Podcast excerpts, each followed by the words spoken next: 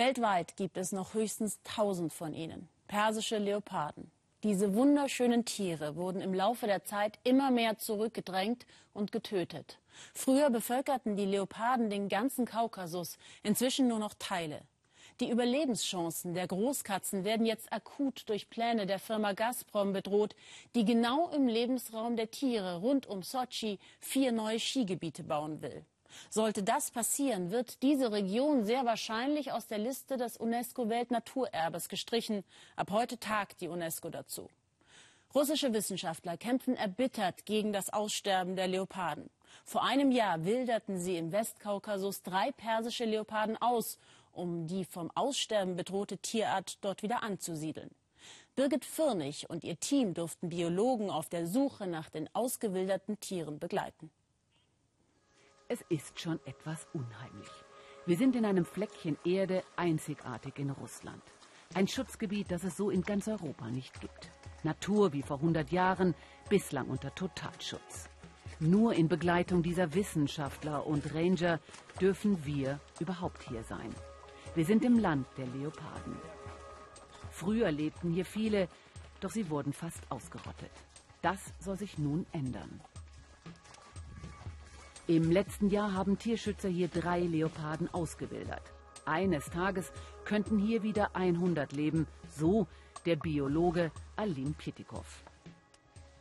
Alim hat Kameras aufgestellt, um mehr über die Leoparden und den Tierbestand im Westkaukasus zu erfahren. Er ist hier, um die Fotokarten auszuwechseln. Den Leoparden steht etwa eine halbe Million Hektar zur Verfügung. Die Wahrscheinlichkeit, dass einer von ihnen von einer unserer Videokameras aufgenommen wird, ist ziemlich gering. Die Fotofallen liefern wichtige Hinweise über die Beute und da die Leoparden ihr folgen, schon möglich, dass irgendwann einer vorbeikommt. Zusammen mit seinem Kollegen und Freund Sergei untersucht er alles ganz genau. Hier ist zwar alles zertreten, aber hier sind Spuren. Hier ist eine ganz klare Fährte, ganz frisch. Man sieht, hier war ein Weibchen mit Jungen, Gemsböcke. Er hatte recht. Neugierig werden wir beäugt. Nicht nur die Leoparden, auch das Wild wurde hier früher gnadenlos gejagt. Alim und Sergei sind zufrieden. Die Wildbestände haben sich erholt.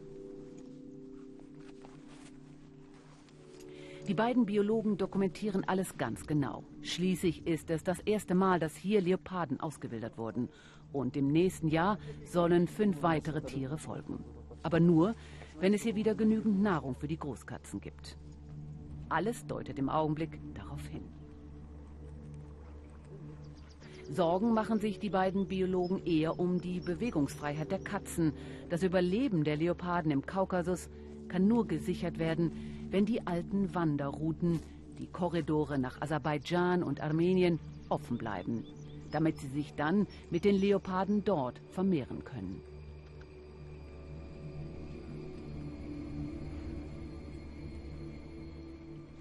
Manchmal läuft Alim 20 Kilometer am Tag quer durch den Westkaukasus. Denn nicht immer hat er das Geld für Pferde.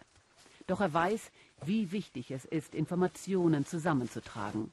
Denn nur dann können weitere Tiere ausgewildert werden. Täglich wertet er im Camp alles aus. Langsam ergibt sich ein Gesamtbild. Kadaver geben Auskunft über die Jagdreviere der Leoparden. Alles wird in eine Karte eingezeichnet.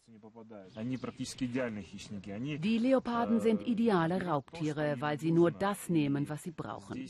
Und das zahlenmäßige Verhältnis zwischen Huftieren und Leoparden gibt keinen Anlass zur Sorge. Man muss nicht befürchten, dass die Huftiere unter Druck geraten und radikal reduziert werden.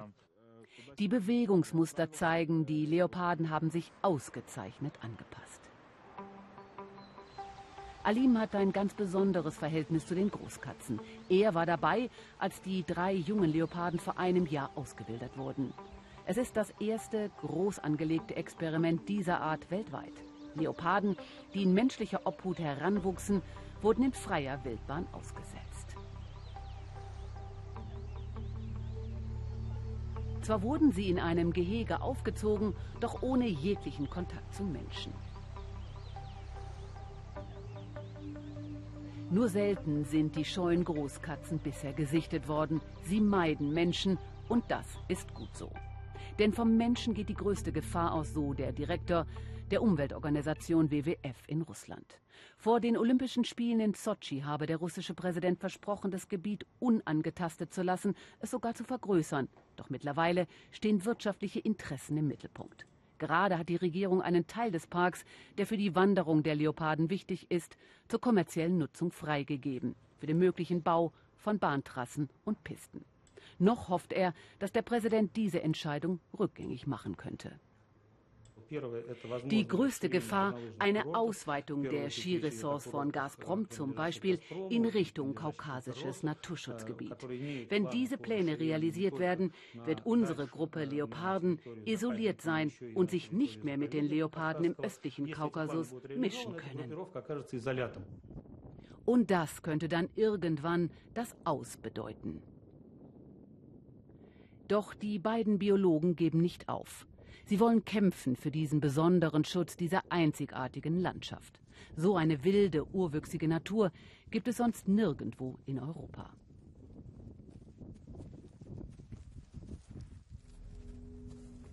Und auch das gehört dazu. Plötzlich zieht ein Unwetter auf.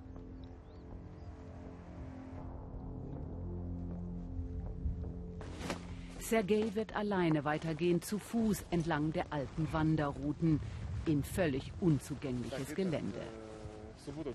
Die Hinweise mehren sich, dass einer der Leoparden da draußen sein Revier etabliert hat. Sergei will so viel wie möglich darüber herausfinden.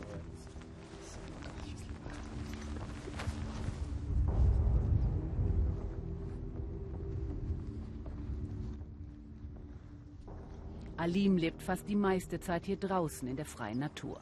Wenn der Mensch dafür verantwortlich ist, dass diese herrlichen Raubkatzen fast ausgerottet wurden, dann müssen wir jetzt dafür sorgen, dass das Gleichgewicht wiederhergestellt wird. Der Leopard lebte hier ja früher. Er ist also eigentlich unentbehrlich, keine fremde Art. Er war Teil des Ökosystems, eine feste Komponente des unberührten Biotops. Der Leopard ist eine Art Indikator dafür, dass das System in Ordnung ist, dass hier alles richtig funktioniert, dass alle Glieder dieser Kette erhalten geblieben sind. Alim macht sich Sorgen. Er weiß aber auch, sollte Russland den Schutz des Westkaukasus als Weltnaturerbe nicht gewährleisten, ist mit harten Gegenmaßnahmen der UNESCO zu rechnen.